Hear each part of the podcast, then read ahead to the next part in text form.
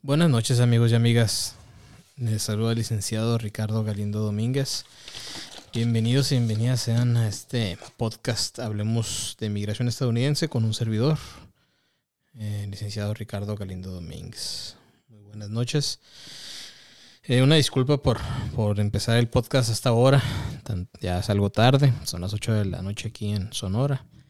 Em, eh, pero hubo unas situaciones ahí fuera del alcance de un servidor y que no pude empezar a las 7 de la tarde, ¿no? Entonces, eh, hay una, pequeña disculpa, ¿no? Igual, desde como todos los, los, miércoles, o casi todos los miércoles, estamos ahorita en vivo por, por Facebook, por YouTube, eh, Domínguez SMA, por Twitch y Twitter, Domínguez SMA 1. ¿ok? Ahorita estamos en vivo. Eh, y siempre, ¿no? Este, si gustan dejar su, su pregunta, y con mucho gusto a finalizar el, eh, lo que vamos se, expone el, tema del día de hoy con mucho gusto puedo contestarlas no entonces eh, también estamos ahorita si gustan mandar también sus preguntas al WhatsApp el 6621 230883 que es el teléfono mexicano de oficina también los, los puedo leer y contestarlos no con mucho gusto muy buenas noches eh, el día de hoy vamos a hablar sobre la adquisición de residencia legal permanente por medio de una petición laboral. La semana pasada estuvimos hablando sobre la, adquisición de residencia legal permanente por medio de, basados en una petición familiar, que era cuando un residente un o un ciudadano, un ciudadano estadounidense un residente eh, pide eh, familiares inmediatos o preferenciales para que estos puedan emigrar hacia los Estados Unidos, ¿no? Y este día vamos a hablar sobre la adquisición de residencia legal permanente basados en las peticiones laborales. Eh, existen varias categorías dentro de la adquisición de residencia legal permanente por medio de una petición laboral.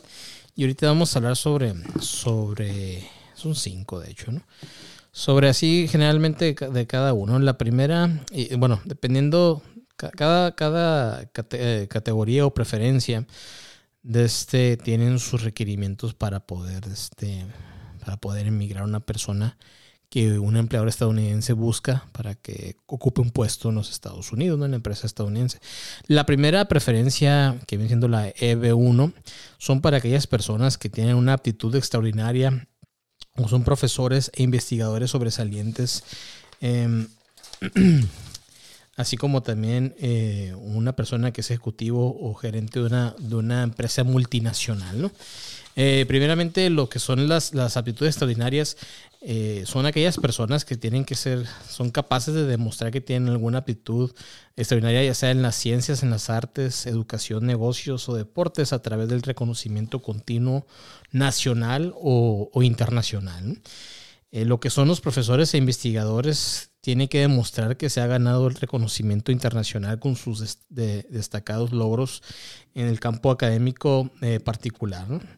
Deberá también por lo menos tener tres años de experiencia en la docencia o en la investigación en esta área académica. Eh, y, desde, y la otra que son los ejecutivos de ejecutivo o gerente de una multinacional son aquellos que deberán haber estado empleados fuera de los Estados Unidos durante al menos un año de los tres años anteriores a la petición o a la más reciente admisión legal de no inmigrante, si usted ya trabaja para el empleador estadounidense, ¿no? Si el beneficiario ya trabaja para el empleador estadounidense, el peticionario estadounidense debe haber realizado, eh, debe haber realizado negocios durante al menos un año. Tener una relación calificada con la entidad para que en la que usted trabajó fuera de los Estados Unidos y tener la intención de emplearlo usted a nivel gerencial o ejecutivo. Eh, estos son la visa L, por ejemplo, que lo hablamos en su, en su momento eh, en un episodio, que son para personas que están en un puesto gerencial o ejecutivo y es una visa dual intent, la cual puede, podemos nosotros pedir desde una, una Quiere decir esto que tiene un camino a la residencia legal permanente, Y la L1A sobre todo tiene un camino a la residencia basados en esta categoría, la primera preferencia EB, 1 ¿no? Eh, al igual que las visas de no inmigrante, si se acuerdan de, trabajo, que también tuvimos algunos episodios de ellos, existen tres agencias que son involucradas en algún tipo de visas también laborales permanentes, que son esas, la residencia legal permanente basada en petición laboral, que una es el Departamento de Labor, y la otra es Servicio de Ciudadanía y Migración de Estados Unidos, USCIS por sus siglas en inglés, y el Departamento de Estado, ¿no? que es el que maneja consulados y embajadas alrededor del mundo. Em, en este caso, para la, preferencia, eh, la primera preferencia, la EB1, no es necesaria una certificación laboral. Esto quiere decir que el Departamento de Labor no se hace absolutamente nada con él. Directamente es eh, con migración, si se puede llevar un ajuste de estatus, o si, se encuentra fuera de Estados Unidos, se, tiene que llevar por medio de, un proceso consular y ya entra el Departamento de Estado en. Al igual que las visas, eh, las, residencias legales permanentes por petición familiar, existen, eh, eh, ahí le llamamos familiares derivados, perdón, beneficiarios derivados. Y e igual, aquí en ese tipo de, de, residencias legales permanentes, por ejemplo en la B1, los beneficiarios derivados que se incluyen en esta, en esta petición son los cónyuges e hijos menores de 21 años y solteros que también van a ser, eh, podrían ser elegibles para solicitar la admisión a Estados Unidos con un estatus de, inmigrante, ¿no? Em, para que también ellos puedan adquirir la residencia legal permanente. Bueno, esa es, esa es la, la categoría, primera preferencia, ¿no? Que no necesitamos una certificación laboral, que eso es una, una gran ventaja, ¿no? La segunda preferencia, que es la EB2, es para personas que sean elegibles eh, eh, basadas en un empleo si son un profesional y tiene un título y tiene un título de posgrado o su equivalente o es un extranjero que tiene una aptitud excepcional. Eh, por ejemplo lo que es el título de posgrado eh, el, empleo que se va a ocupar en los Estados Unidos eh, debe exigir el título de posgrado y deberá poseer dicho título o su equivalente en el extranjero ya sea un bachillerato licenciatura o un grado extranjero equivalente más de cinco años después del bachillerato de experiencia laboral progresiva en su campo, ¿no? en el campo, en el área. Deberá cumplir también con, cualquier otro requisito especificado en la certificación laboral según corresponda. Aquí, este, eh, como le digo, si, si se requiere una certificación laboral. Y las aptitudes eh, excepcionales, usted tendrá que ser capaz de la persona emigrar necesita ser capaz de demostrar que se tiene una, una aptitud extraordinaria en las ciencias, en las artes o los negocios. Eh, se entiende que es un grado de habilidad eh, que es notablemente por encima de lo que normalmente se encuentra en las ciencias, las letras o los negocios.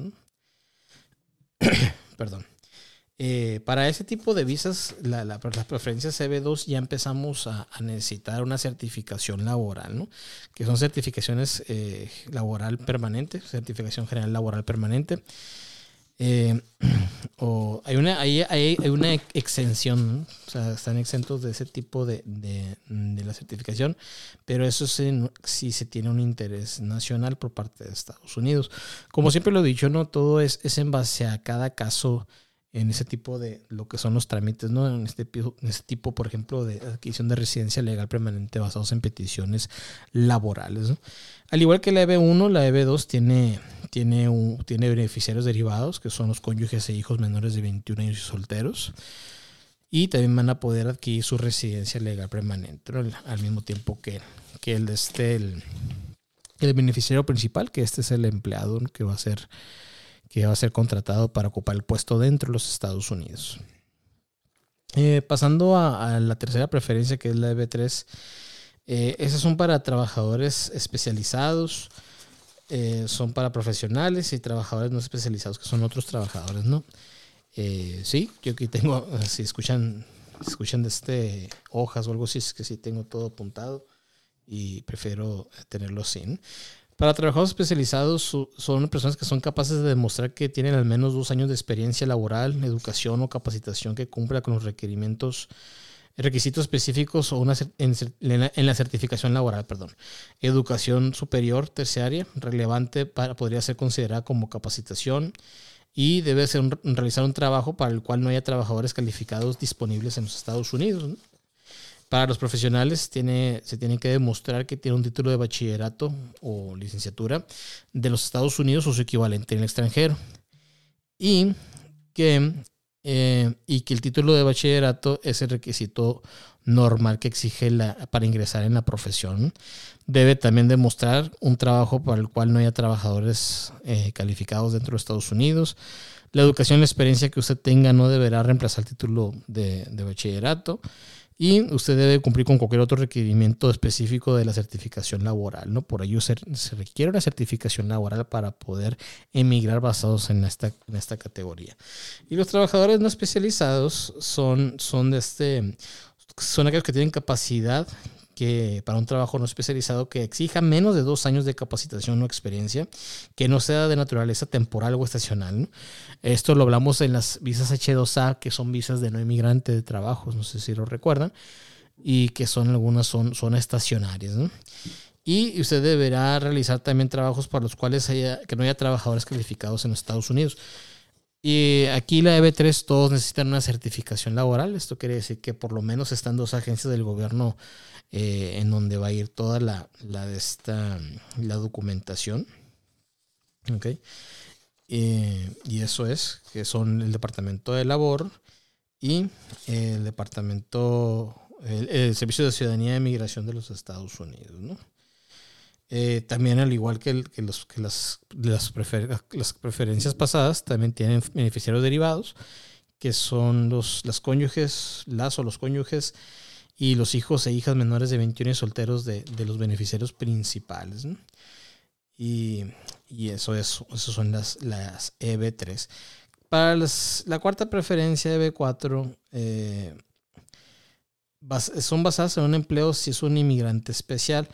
¿Y quiénes son los inmigrantes especiales? Son elegibles para la cuarta preferencia, y aquí se los voy a leer. Son trabajadores religiosos, jóvenes inmigrantes especiales, ciertos representantes de los medios de comunicación, algunos oficiales retirados o empleados de una organización internacional, G4, o empleados civiles de la, NAT, del, bueno, de, la OTAN, eh, seis, y sus familiares, eh, ciertos empleados del gobierno de Estados Unidos que están en el extranjero, sus familiares, miembros de las Fuerzas Armadas de los Estados Unidos, empleados de la compañía del Canal de Panamá o empleados gubernamentales, ciertos médicos licenciados que practican medicina eh, en un estado estadounidense el 9 de enero de 1978, traductores o intérpretes iraquíes o afganos, entre otros, ¿no? existen varias, varias de este, profesiones que entran, que entran en esta, eh, en esta cuarta preferencia, ¿no?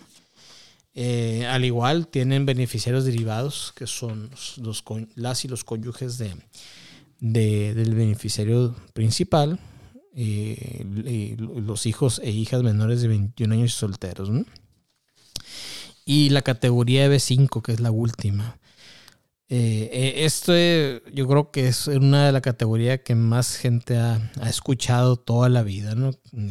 El programa de inversionistas inmigrantes. En algún momento todos los que estamos en, este, en, este, en esta área, o, no necesariamente, ¿no? Lo han escuchado de otras personas, que toda aquella persona que invierte un millón de dólares, decían antes, un millón de dólares en Estados Unidos, le van a dar su residencia legal permanente automáticamente. Eh, más o menos, más o menos, no es automático, claro, ¿no? Se lleva a cabo ese trámite, pero este, existe esta, esta, esta vía. Pues, si, si ahorita es una inversión, por ejemplo, existen dos tipos de inversiones, ¿no? En áreas de, de, de empleo deseadas, se le llama, que son, antes eran áreas rurales, ahorita la inversión ahí mínima entre otros, entre otros requerimientos, claro, no, no más solo la inversión. También sí tiene que dar trabajo, creo que a 10 personas que sean ciudadanos estadounidenses de tiempo completo. Bueno, cumplir ciertos requerimientos para poder eh, este, emigrar basados en esto. En zonas rurales ahorita en este momento son 900 mil dólares y en zonas urbanas la, la, la cantidad mínima de inversión requerida es de 1.800.000 dólares, que es la que es el doble, Y, así es con esto de las de las de las eh, residencias. Son las cinco. Son las cinco de este preferencias que existen. Ahora bien, eh, me han preguntado a mi licenciado, y son como las visas de inmigrante para pasados en peticiones familiares con preferencias que no son inmediatos los ciudadanos, los, los familiares. Sí, de hecho, el boletín de visas del Departamento de Estado como lo dije anteriormente, en el mismo boletín de visas eh, que emite el Departamento de Estado eh, mensualmente, existe también más abajito de todo lo que es lo que son las visas de peticiones familiares, existe eh, un cuadro que nos dice en qué fecha van o si están disponibles visas de inmigrante para ese tipo de, de, de residencias, ¿no? de residencias legales permanentes. Por ejemplo, aquí estoy abriendo. Aquí lo voy a ver para compartírselos ustedes. Vamos a ver. Muy bien, ya se encuentra disponible el de mes de junio del año 2022. Y por ejemplo, miren, aquí nos aparecen eh, las, las cinco, las cinco de este, las cinco, las cinco preferencias de, las que ahorita las expliqué todas. Y sí, por ejemplo, aquí en México la primera, segunda y tercera preferencia están en, en current, o sea, están al día. La, la, la cuarta preferencia se van en el primero de abril de 2020 desde la quinta sí está en, eh, al día, ¿no? Sí están más, más, muchísimo más cercanas, las que están todavía en, en, espera, son uno, dos o tres años, ¿no? De espera nada más. México no, ahí sí, en diferencia de India, por ejemplo, es el, es el país más atrasado, ¿no? A ver, India y China en algunas, ¿ok? Y, y eso es, pero sí, sí, la mayoría en México está este están al día. Entonces, me han preguntado mucha gente, licenciado, y por ejemplo, si yo estoy trabajando en los Estados Unidos con una visa, vamos a suponer H2A, em, existe la manera en que puedan pedir para una residencia legal permanente. Sí, o sea, tenemos que entender, tenemos que entender que sobre todo la visa H2A, ¿no? por cuestiones del ejemplo, no es, no tiene un camino a la residencia legal permanente, porque también me han, me han dicho, ¿cuántas veces tengo que tener una visa H2A para poder ser residente? No, no sé, no es de esa manera, ¿no? La visa H2A no lleva un camino a la residencia legal permanente, pero sí puede servir si tienes cualquier otro tipo de visa de trabajo, incluido las H2A, sí puede servir como una manera en que el empleador diga al departamento, vamos a suponer que un empleador te diga, ¿sabes qué? Si te, te voy a pedir para que te quedes aquí permanentemente, entonces hacen, empiezan el trámite, todo lo que es el trámite y puede decir él, ¿sabes qué? Es que ya ha trabajado conmigo bajo otra, otra categoría de visa de no inmigrante, no estamos diciendo que va a ser el ajuste de estatus, o sea, cambiar el estatus de una visa H2A por, por cuestiones del ejemplo a una residencia legal permanente, pero sí sirve como, como una como una eh, demostrar pues que ya ha laborado y que es un buen miembro del equipo para poder de este y quieren quiere el empleador eh, pedirlo para que emigre permanentemente y que se quede trabajando con él ya de manera permanente, no con un estatus de residente legal permanente. Entonces, e, eso es. Em, recordemos que de las H, nada más la H1B Nada más esa, esa, tiene un camino a la residencia legal permanente. La LL1A también tiene un camino a la residencia legal permanente. Cuando decimos un camino a la residencia legal permanente es porque van a hacer un ajuste de estatus o, o sí, se van a hacer un ajuste de estatus a una residencia legal permanente basados en peticiones laborales, que son los que es el tema del día de hoy, ¿no? Que, que acabo de explicarles todas. Em, la TN no tiene una, un camino a la residencia legal permanente. Yo conozco gente que tiene 10 años teniendo visa TN y, la renuevan cada año. ¿Por qué? Porque es por un año nada más. Y, y, ahí está, ahí se quedan. Ahora bien, también me ha tocado casos de clientes que, dicen que el empleador ya los quiere, los quiere, los quiere pedir para que se queden permanentemente. Pues. pero, pero esa es la esa es la situación con las residencias legales permanentes basadas en, peticiones eh, familiares. ¿no? Familiares, perdón. basadas en peticiones laborales, disculpe. Ok. Ok. Muy bien. Y eh, qué otra cosa les iba a comentar sobre ese tipo de, de, adquisición de residencias legales permanentes.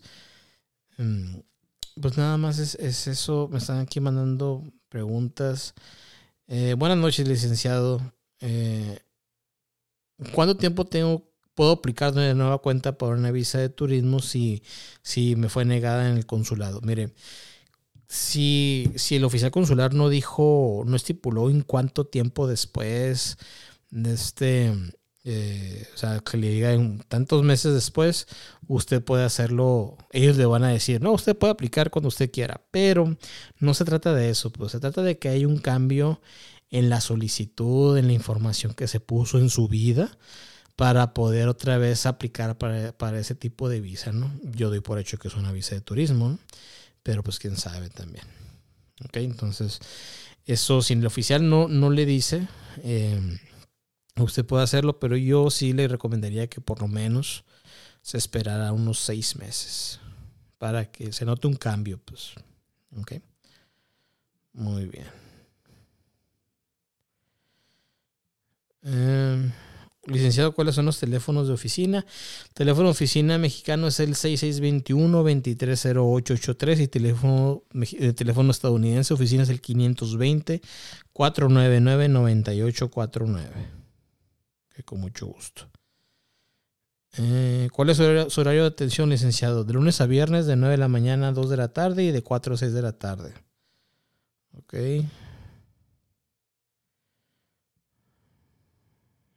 Muy bien. Em, vamos a ver. ¿Qué otra pregunta que me están mandando preguntas? Ah, es que no se agarran el celular.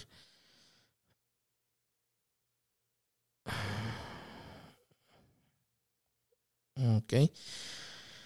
Eh, licenciado, si yo soy ciudadana estadounidense y quiero sacarle una visa a mi hijo, ¿se puede hacer eso? Mire, eh, me ha tocado casos que, sí, sí se puede, claro, ¿no?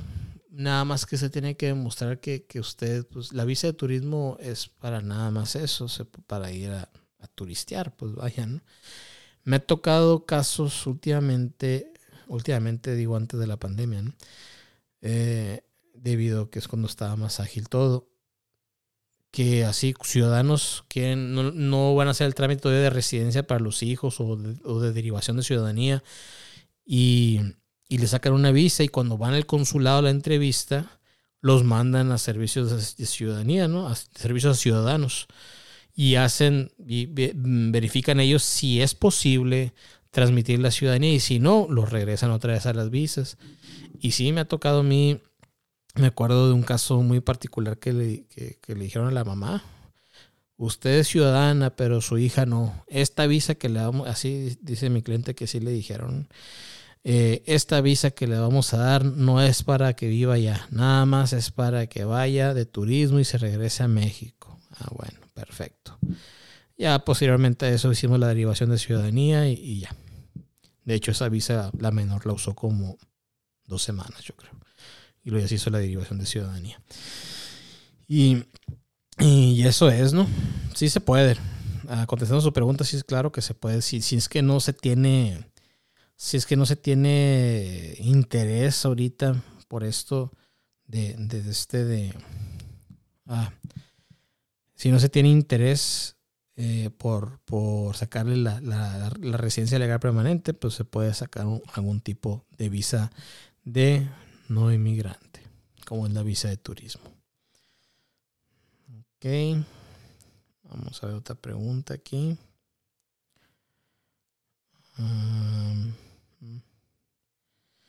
Licenciado, ¿cuánto tiempo están durando las peticiones eh, por fuera de Estados Unidos de un ciudadano o familiares? Bueno, si son familiares inmediatos, ahorita por, por lo de la pandemia están durando yo te, bueno, en promedio, ¿no? Yo tengo clientes que iniciaron conmigo el 2019 y ahorita los están llamando a Ciudad Juárez. Y son familiares inmediatos de ciudadanos. O sea, sí, estamos hablando de, de tres años más o menos. Sin embargo, los clientes que he tenido yo a partir del año pasado, a finales del año pasado, ahorita ya el trámite de ellos está muy avanzado desde febrero. Por ejemplo, en febrero yo tengo un cliente que, que, que eso lo quiero agarrar como, como, como base, pues, ¿no? Como guía. De este, porque lo metimos documentación de él en septiembre y para febrero ya habíamos metido todo, todos, todos los documentos. Y está en lista de espera por una cita consular, entonces es muchísimo más rápido. Ahora bien, no sé cuándo tardará desde ese punto el consulado en estos momentos en agendar la cita. Entonces, más o menos eso es lo que está tardando tiempos pandemia, ¿no? Le pongo yo y le digo a los clientes tres años aproximadamente, pero, pero no, ahorita es muy relativo, o sea, los tiempos son muy, son muy relativos y, son muy, este, no, no, no, no hay algo certero, pues, ¿no? Entonces, esa es la situación con, con los tiempos ahorita. Okay. Ah, sí, les quería comentar, el día viernes voy a hacer una transmisión en vivo a las 11 de la mañana, hora de Sonora, Arizona. Voy a hablar exclusivamente de visas de turismo, porque sí, es el tema que muchas personas preguntan. Y el viernes, para que no se lo pierdan, por Facebook, eh, YouTube, Domínguez SMA, Twitch, Twitter, Domínguez SMA 1, a las 11 de la mañana, hora de Sonora, Arizona. También voy a estar contestando sus preguntas. Ok. Muy bien. No sé si tengan alguna otra alguna otra duda, con mucho gusto les puedo este, eh, contestar sus preguntas. Sí, este, este podcast de este día sí fue un poquito más, el tema sí fue un poquito más, más, eh, más resumido, un poquito más pequeño. Eh, pero, por ejemplo, la semana que entra vamos a hablar sobre la residencia legal permanente por ser viudo o viuda de un ciudadano estadounidense. ¿no? Y pues con mucho gusto también vamos a contestar sus preguntas. Eh, por el momento de mi parte sería todo. Como siempre, pues es un placer estar con ustedes. Eh, eh, la dirección de la única oficina con la que cuento es Boulevard Luis Donato Colosio número 405, local 5, eh, es, entre calles Herrerías y Real del Arco, Colonia Villa Satélite, en Hermosillo, Sonora, México. Recuerden que yo no tengo otra, no tengo una sucursal, no soy enlace de ningún jurídico ni de México ni de Estados Unidos. Yo hago todos los trámites de manera personal de principio a fin. ¿okay? Los teléfonos de oficina, el teléfono de oficina eh, mexicano es el 6621-230883. Teléfono de, teléfono estadounidense, oficina es el 520-499-9849. Disculpen en las redes sociales, por favor, compartan este, este podcast, compártanlo, suscríbanse al canal de YouTube Domínguez SMA, activen la campanita para recibir, para recibir notificaciones. Eh, estoy un poquito más activo ahora en Instagram. Eh, quiero, quiero, quiero estar un poquito más activo ya y hacer reels y todo. Este, para que se ponga un poquito más dinámico, ¿no? Eh, las redes sociales, en, Facebook, YouTube, Spotify, eh, TikTok, Domínguez SMA. Instagram, Twitch y Twitter, Domínguez SMA1. La página web www.dominguezsma.com. Y entonces estoy para servirles cualquier otra cosa. Este, ya estamos a día miércoles 18 de mayo. Em, y entonces de mi parte, si no tienen ninguna otra pregunta, sería todo. Que tengan un excelente mediados de semana. Y, a ver, un momento, por favor. Me están mandando unas preguntas aquí. Licenciado, buenas noches. Tengo una duda. Si yo viajo con un ciudadano estadounidense en el mismo auto, yo no puedo ingresar junto con él a los Estados Unidos y forzosamente tengo que entrar por el cruce peatonal. No, no, no, no, no, no. O sea, usted puede viajar con el ciudadano estadounidense. Mientras que esté la documentación en regla de usted, sobre todo, no hay ningún problema. Usted puede viajar con un ciudadano estadounidense o con un residente legal permanente de los Estados Unidos. O sea, ese es un mito muy viejo, ¿no? Muy viejo. Yo recuerdo gente conocida se bajaba del carro y pasaban a pie, siendo yo residentes o ciudadanos, para que no entraran con los que en aquel entonces que tenía visa de turista. Este, pero no, no, pueden pasar en el mismo carro, en el mismo auto, no hay ningún problema. De hecho, es mucho mejor que pasen juntos, o sea, ¿Por qué? Porque puede levantar otras preguntas si, si, si van, oiga, ¿por qué se bajó el carro? Si está pasando su familia ya o sus amigos, si vienen juntos, ¿por qué no quiere pasar con ellos o ellos con usted? Entonces, no tiene, no tiene este el por qué, pues, ¿no? Este, me dice aquí una persona, pero lo mejor pregunta por la Sentry. No, no, aquí, aquí es lo que me pregunta esa persona, ser ciudadano, ¿no? O sea, ya lo de la Sentry es otro punto. Sí, lo de la Sentry es para personas y para carros, ¿no? Si no eso sí, si no tiene Sentry una persona tiene que bajarse, ¿no? Pero no, aquí en la pregunta que, que me hicieron es eso. Este, que, que si puede pasar con un ciudadano desde el mismo carro, claro que sí, no hay ningún problema. ¿Ok? Y bueno, pues por mi parte sería todo el día de hoy. Em, que tengan un excelente mediado de semana.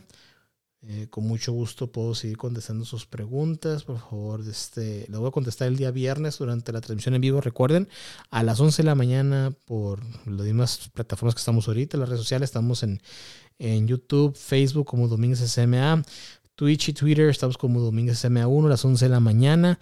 Hablaré sobre las visas de turismo porque hay muchas personas que tienen algunas dudas y, todavía para aclararles toda la situación con las visas de turismo ahorita con las citas y demás. ¿no? Bueno, pues les, les saluda al licenciado Ricardo Galindo Domínguez. Que tengan un excelente miércoles. Saludos.